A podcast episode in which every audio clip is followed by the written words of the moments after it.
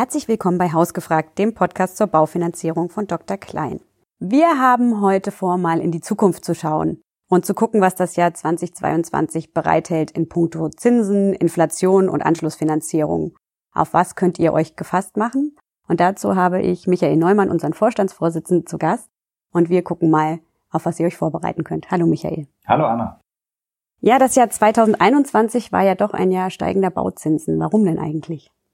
Ja, einer der Hauptgründe war sicher äh, die vor allem im zweiten Halbjahr 2021 deutlich, deutlich gestiegene Inflation. Und äh, die hat am Ende auch dazu geführt, dass die Bauzinsen so ein bisschen aus ihrem äh, Allzeittief, oft aus dem ganz, ganz äh, tiefen Tal, sich so ganz, ganz marginal nach oben bewegt hat im Jahr 21. Und die Glaskugel, die ich doch nicht dabei habe, ähm, magst du da mal reinschauen, was denn 2022 sich so im Zinsmarkt tut? Ja, die ist äh, wie immer ein bisschen trübe, die Glaskugel, und es lässt sich schwer prognostizieren. Ähm, aber meine Erwartung ist, dass ähm, ja die Entwicklung, die wir im Jahr 21 äh, gesehen haben, ähm, auch im Jahr 2022 Bestand hat. Also dass wir höhere Inflationsraten sehen werden, äh, als wir das jetzt äh, über eigentlich zehn Jahre äh, gewohnt waren und äh, dass diese höhere Inflation letztendlich auch dazu führt, dass die Baufinanzierungszinsen tendenziell eher ansteigen. Allerdings ist die EZB weiterhin als ähm, Spieler im Markt aktiv und äh, tut alles, damit das eben nicht passiert, die Zinsen ansteigen, äh, indem sie Anleihen kauft, indem sie den Leitzins niedrig hält. Und äh, das ist quasi der, der Deckel, äh, der auf diesem Topf drauf ist und der den Zinsanstieg wieder abbremst. Und insofern gehe ich eher davon aus, dass die Zinsen äh, tendenziell seitwärts laufen werden im Jahr 22 mit einer leichten Aufwärtstendenz. Für Immobilienkäufer sind das ja erstmal gute Nachrichten, wenn die Zinsen niedrig bleiben. Du sagtest ja, die EZB ist immer im Krisenmodus immer noch und gerade jetzt auch nochmal mit der vierten Welle der Corona-Pandemie. Ähm, da laufen einzelne Anleihekaufprogramme im März aus, zum Beispiel das PEP-Programm. Was denkst du denn, was dann passiert? Wird es eine Zinswende geben 2022 von der EZB? Ähm, also ich sehe im Jahr 2022 noch keinen höheren Leitzins. Ähm, also ich gehe davon aus, dass die EZB ähm, die diversen Kaufprogramme, die sie hat, nicht mehr ganz so umfangreich nutzen wird und sukzessive auch weniger Geld, äh, frisches Geld in den Markt reinpumpen wird. Also die Kapitalspritzen äh, verringern wird, aber sie wird weiter äh, auch im Jahr 22 den, das Zinsumfeld bestimmen, mitbestimmen und damit eben auch die, den Zinsanstieg bei den Bauzinsen eben abfedern. Und äh, ich rechne eben ja frühestens im Jahr 23 wirklich mit äh, auch möglicherweise einem ersten Leitzins, äh, einer ersten Leitzinsanhebung. Gäbe es Faktoren, die das beschleunigen könnten, den, die Zinswende? Ähm, ja, wenn wir jetzt ein ähm, viel höheres Inflationsniveau ähm, dauerhaft erwarten müssten, dann würde das den Druck auf die EZB enorm erhöhen, mhm. ähm, auch früher tätig zu werden und gegen die hohe Inflation quasi auch mit steigenden Leitzinsen anzukämpfen, ja. Wie bewertest du denn die Geldpolitik der EZB so generell und was haben Kreditnehmer davon? Ähm, ja, es ist natürlich jetzt seit vielen, vielen Jahren eine sehr, sehr expansive äh, Geldpolitik. Ähm, gefühlt ist die EZB seit äh, ja, äh, einem Jahrzehnt oder gar länger in einem Krisenmodus und legt ein neues äh, Kaufprogramm nach dem anderen auf, manipuliert damit natürlich die Märkte, ähm, verschafft eigentlich den Staaten Zeit, ähm, weil die sich günstig refinanzieren können durch die niedrigen Zinsen. Das hätten die Staaten äh, idealerweise für äh, Strukturreformen nutzen sollen. Ähm, das ist aber in den meisten Staaten äh, der Eurozone nicht passiert. Mhm. Ähm, und jetzt ist die EZB so ein Stück weit in der, äh, in der Falle selbst äh, und ist da gefangen. Ähm, weil am Ende des Tages, wenn die, äh, wenn sie irgendwann den, den Deckel hebt, quasi vom Topf äh, und nicht mehr als ähm, Spieler auftritt im Markt, dann würden die Zinsen deutlich äh, höher sein als heute und mhm. deutlich steigen. Und ähm, die Staaten haben diese Niedrigzinsen genutzt, um sich weiter günstig zu verschulden. Ähm, und diese viel höheren Schulden würden dann auf höhere Zinsen treffen und das würde sofort die Staaten in Bedrängnis bringen, ähm, was die Refinanzierung anbetrifft. Und äh, in dieser Sackgasse sitzt die EZB und äh, hat bisher auch noch kein Patentrezept gefunden, mhm. wie sie da wieder rauskommt. Wie wird sich deiner Meinung nach die Inflation in 2022 entwickeln? Also ich gehe davon aus, dass wir das extrem hohe Niveau, das wir Ende des Jahres 21 hatten, also wo wir in Deutschland über fünf Prozent Inflationsraten hatten, ähm, so nicht wieder sehen werden ähm, und dass wir wirklich auch gleich Anfang des Jahres 22, äh, wenn die ersten äh, Zahlen vorliegen, ähm, schon auch einen signifikanten Rückgang der Inflationsrate sehen werden. Allerdings gehe ich davon aus, dass wir im, im ersten Halbjahr 22 ähm, trotzdem noch ein höheres Niveau haben werden, ähm, als wir es dann im zweiten Halbjahr sehen werden. Also ich glaube, die Inflation wird dann sukzessive auch, ähm, ja, ich sag mal, von oben sich der 2%-Marke, die die EZB ja auch als Ziel äh, auserkoren hat, ähm, annähern, ähm, aber im, im ersten Halbjahr auch noch deutlich darüber liegen, aber eben nicht auf dem Niveau, das wir Ende 21 gesehen haben. Was ist denn der Zusammenhang zwischen ähm, der Inflation und der Bauzinsentwicklung?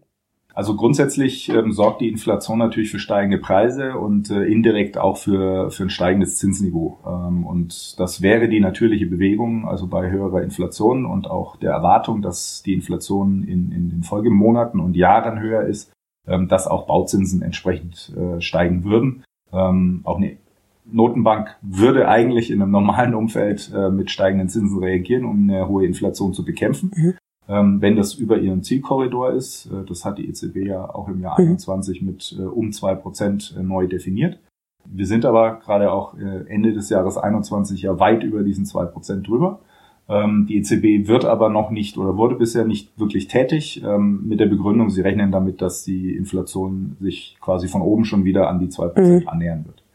Ähm, aber grundsätzlich wäre die natürliche Bewegung der Bauzinsen auch, dass die entsprechend steigen die Inflation kann ja auch äh, bewirken, dass sich die Nachfrage nach Immobilien auch nochmal verschärft, weil das ja oft einhergeht, eine Inflation, so eine Angst, wie kann ich mein Geld sicher anlegen und da ist ja, sind ja Immobilien auch immer ganz äh, gute, eine gute Wahl. Das würde ja wahrscheinlich auch dann mit Angebot Nachfrage auch dafür sprechen, dass die Preise da steigen.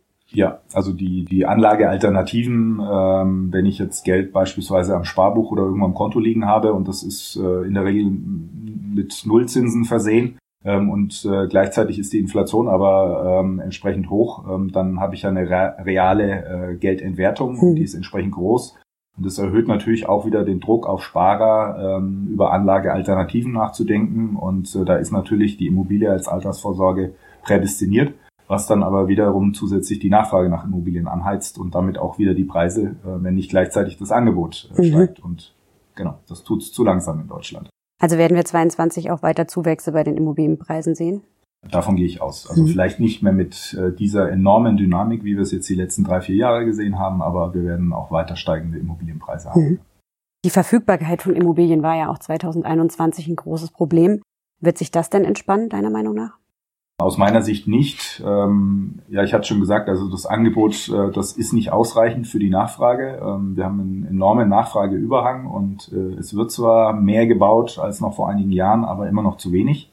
Äh, und ähm, es wird jetzt auch spannend sein zu sehen, was, ähm, ja, wenn wir mal aus der Corona-Pandemie wieder rauskommen und auch, äh, ich sage mal, die ähm, die Bewegung der, der Arbeitskräfte innerhalb äh, Europas wieder zunimmt. Ähm, das ist ja quasi jetzt auch ein Stück weit eingefroren gewesen. Ähm, wenn wir da wieder auch einen Zuzug an äh, Arbeitskräften nach Deutschland haben, dann sorgt das natürlich auch wieder äh, nach, äh, also für zusätzliche Nachfrage nach Immobilien. Hast du denn da einen Tipp für Verbraucherinnen und Verbraucher in dem Kontext, was sie tun können?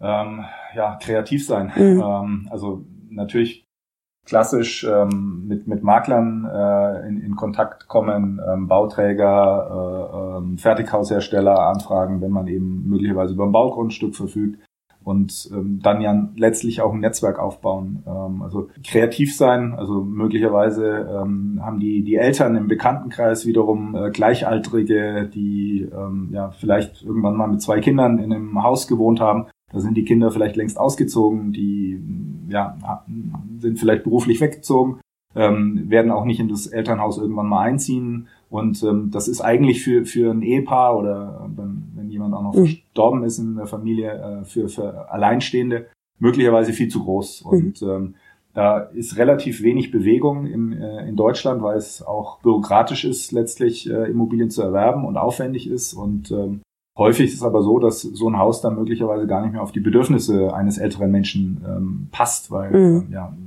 da zwei, drei Stockwerke sind und man sich irgendwann mit dem Treppensteigen schwer tut. Und eigentlich wäre eine kleinere Immobilie ebenerdig, äh, barrierefrei, äh, viel, mhm. viel passender. Und da sehen wir halt nach wie vor relativ wenig äh, Bewegung im, im deutschen mhm. Markt. Ähm, und das wäre vielleicht aber für eine junge Familie wäre so ein, äh, so ein Haus mit entsprechend mehr Quadratmetern dann wiederum passender. Und ähm, da würde ich versuchen, im privaten Umfeld mich ein Stück weit auch zu vernetzen über Eltern, deren Bekannte und dann mal reinzuhören, äh, wenn nicht die Kinder dann so ein Objekt übernehmen, und die das irgendwann sowieso an den Markt geben wollen, ähm, ja, vielleicht auch über solche Kanäle mhm. dann an Immobilien ranzukommen. Ja, das ist ein ganz äh, guter Tipp, weil oft man das ja in so einem eigenen Bekanntenkreis teilt, aber natürlich nicht in der älteren Generation oder oft nicht in der älteren Generation. Und das wäre ja so ein Generationenwechsel, ist ja dann ganz spannend in dem Kontext, genau. Das Problem der Lieferengpässe durch Corona, wie gestaltet sich das deiner Meinung nach in 2022? Also ich gehe davon aus, dass wir mindestens im ersten Halbjahr weiterhin Schwierigkeiten haben werden. Also sowohl die, die äh, Lieferketten gestört ähm, oder beeinträchtigt sein werden, als auch eben äh, viele Materialien nach wie vor einen Engpass darstellen. Und insofern glaube ich, wird auch dort das, das hohe Preisniveau nicht abrupt ähm, ja, auf das Vorkrisenniveau zurückgehen, sondern das werden wir noch einige Monate auch spüren.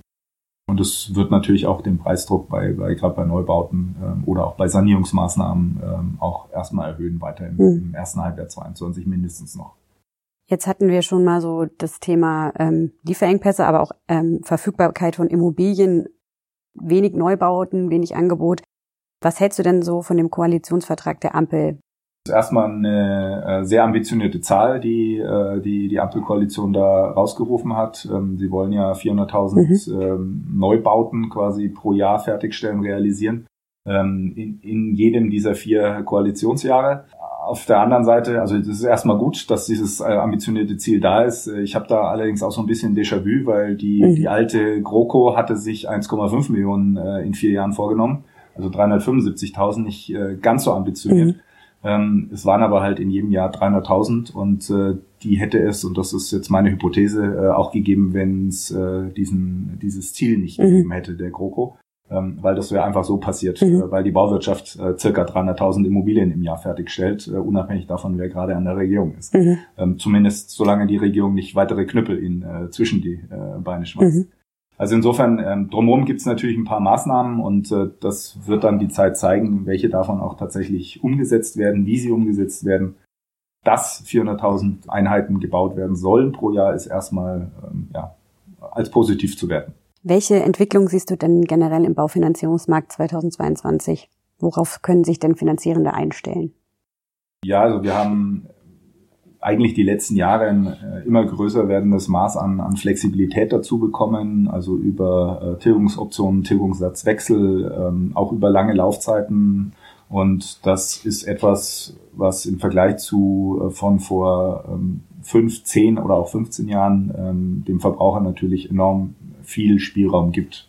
Und ähm, das ist letztendlich was, was wir auch im Jahr 2022 äh, erwarten können. Also dass es ein breites Produktspektrum gibt, ähm, dass gerade auch lange Laufzeiten, immer mehr Anbieter lange Laufzeiten, mhm. ähm, also nicht in Anführungszeichen nur 20 Jahre, sogar für 25 äh, bis zu 30 Jahren Zinslaufzeit oder gar noch länger anbieten. Und ja, äh, Bauwillige sich sozusagen die, ähm, die Zinsen wirklich für die gesamte äh, Phase des, äh, der, der Darlehensrückführung äh, sichern können, äh, vom ersten Tag weg, also kein Zinsänderungsrisiko mehr haben. Ähm, und das sind tolle Möglichkeiten, um sich diese historisch ja immer noch sehr, sehr mhm. niedrigen Zinsen, historisches Niedrigsniveau, ähm, auf dem wir immer noch fast sind, ähm, wirklich über die gesamte Darlehenslaufzeit zu sichern. Und das sind tolle Voraussetzungen, wenn man jetzt gerade eben äh, baut oder kauft. Die niedrigen Zinsen sind ja immer die positive Seite für die Immobilieninteressierten. Aber die Preise gehen nach oben und es gibt oder es gab mal so, eine, so einen Richtwert, dass man so ein Drittel des Haushaltsnettos ähm, aufwenden soll für ein Immobiliendarlehen maximal oder für Wohnen generell. Wie schätzt du das denn ein? Ist das noch ein valider Wert oder kann man da auch sagen, ah, Vielleicht gibt es da und da auch noch andere Möglichkeiten oder ist das wirklich so die Obergrenze?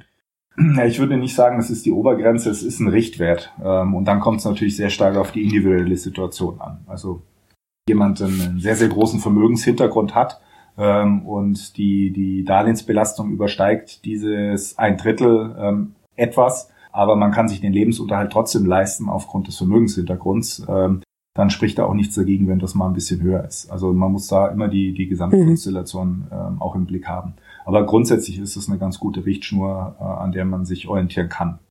Beim Thema Anschlussfinanzierung, was rätst du denn Kreditnehmenden da im Jahr 2022? Ja, also auch da würde ich ähm, das sehr, sehr günstige Zinsniveau versuchen, ähm, möglichst zu nutzen, um ähm, ja, keine weitere Anschlussfinanzierung ähm, machen zu müssen. Also sprich, wenn ich tendenziell jetzt noch circa 20 Jahre beispielsweise damit rechne, dass ich äh, brauchen werde, bis ich das Darlehen zurückgeführt habe, dann ist das aus meiner Sicht eine sehr, sehr gute Überlegung, sich äh, auch über eine 20-jährige Laufzeit Gedanken zu machen. Also wirklich für diese Restphase von 20 Jahren ähm, die Zinsen jetzt zu sichern, um dann eben nicht nach fünf oder zehn Jahren wieder in die äh, in eine weitere Anschlussfinanzierung reinzugehen, dann möglicherweise auf deutlich höherem Zinsniveau. Bei den Kreditnehmenden, bei denen die Anschlussfinanzierung erst in zwei bis fünf Jahren ansteht, ähm, wie können die sich denn das aktuell günstige Zinsniveau sichern? Ja, da gibt es seit ähm, auch vielen Jahren die Möglichkeit der sogenannten Forward-Darlehen. Ähm, das ist quasi eben dann die, die, die Anschlussfinanzierung in noch weiterer Zukunft. Und das geht eben bis 60 äh, Monate im Voraus. Also wenn meine Zinsfestschreibung jetzt noch 60 Monate läuft, dann kann ich mir eben über so ein Forward-Darlehen das Zinsniveau jetzt schon sichern. Und damit auch wiederum die Zinsänderungsrisiken der nächsten Jahre ausschließen. Da gibt, äh, gibt es ja Banken oder fast alle Banken nehmen da ja so einen gewissen Aufschlag dafür, ne? so einen Zinsaufschlag. Wie hoch ist der denn so ungefähr im Jahr? Also man kann sagen, dass bei den äh, meisten Anbietern die ersten zwölf Monate quasi kostenfrei sind und äh, dann beginnt die Uhr quasi ab dem 13. Mhm. Monat zu laufen. Und da kann man dann sagen, so ungefähr 0,20 pro Jahr. Ähm, das heißt also, wenn wir über drei Jahre Vorwartdarlehenslaufzeit mhm. reden, dann ähm, wären das 0,40 äh, so dicker Daumen, die ich mit höheren, also die ich als Aufschlag äh, auf den jetzt eigentlich gültigen Zins noch oben drauf bekomme. Okay, gibt es da noch Alternativen dazu zu dem Vorwartdarlehen? Ja, also wenn ich ähm, sehr regelmäßig, äh, quasi täglich auch das Zinsumfeld im Auge habe und mich quasi darauf vorbereite, ähm, dass ich über Nacht handeln kann, ähm, das heißt also die Unterlagen zusammentrage, griffbereit habe und ähm, ja eigentlich nur aufs Knöpfchen drücken muss, um ähm, dann auch zu handeln, wenn der Zins plötzlich doch ähm, äh, etwas stärker anzieht als gedacht. Dann kann man das natürlich in Anführungszeichen auch beobachten und könnte sich dann jetzt an meinem Beispiel äh, drei Jahre im Voraus auch diesen 0,40 Aufschlag sparen. Mhm. Nur man muss dann halt auch wirklich äh, sehr, sehr regelmäßig den Zins im, im Blick haben und auch dann den richtigen Moment treffen. Also die Zinsen bleib, bleiben niedrig, weil die EZB weiter den Deckel drauf hat.